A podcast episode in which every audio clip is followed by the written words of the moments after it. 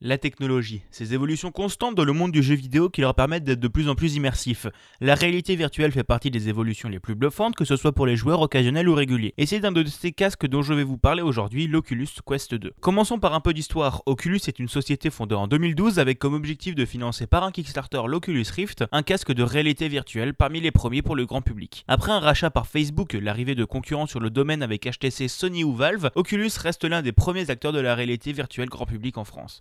Le 13 octobre 2020 que Oculus a sorti sa dernière mouture de réalité virtuelle, se voulant à la fois comme un successeur de l'Oculus Quest premier du nom et de l'Oculus Rift S, le Quest 2 propose pas mal de bonnes améliorations. Un meilleur processeur, un écran avec une meilleure résolution, même si on passe de OLED à LCD, ou encore un poids allégé. Mais le plus intéressant étant la belle diminution de prix, on le trouve pour 350 euros en France pour 64 Go de mémoire interne. Si je dis qu'il est le descendant à la fois du Quest et du Rift S, c'est qu'avec le Quest 2, vous pourrez à la fois jouer au catalogue de jeux directement installé sur le casque, comprenant aussi le catalogue du Quest 1, mais on peut également le relier à son PC avec un câble USB 3.1 ou via le Wi-Fi avec une petite manipulation. Vous trouverez au catalogue parmi les plus grands jeux comme Beat Saber, The Room Dark Matter, A Fisherman Tale ou encore Super Hot VR. Vous aurez du coup aussi accès au catalogue de jeux VR tournant directement sur votre PC comme Half-Life Alix ou un nombre incalculable de jeux gratuits sur itch.io ou Steam directement. Niveau technologie, au lancement du casque, vous définirez une zone de jeu directement au sol et le casque vous alertera automatiquement pour éviter que vous n'alliez défoncer votre mur. Ce qui est vraiment bluffant, c'est que le tracking de la position du casque, de la zone et des manettes se fait uniquement grâce aux caméras présentes sur le casque. Oubliez donc les capteurs à placer autour de vous, vous allumez et ça marche. Et oubliez également la plupart du temps le câble qui vous relie au PC. Vous pouvez donc faire de la VR où vous souhaitez, à partir en voyage avec et faire découvrir cette technologie au plus grand monde. Puisque s'il y a beaucoup de jeux, il y a aussi beaucoup d'applications grand public. Explorez le monde avec National Geographic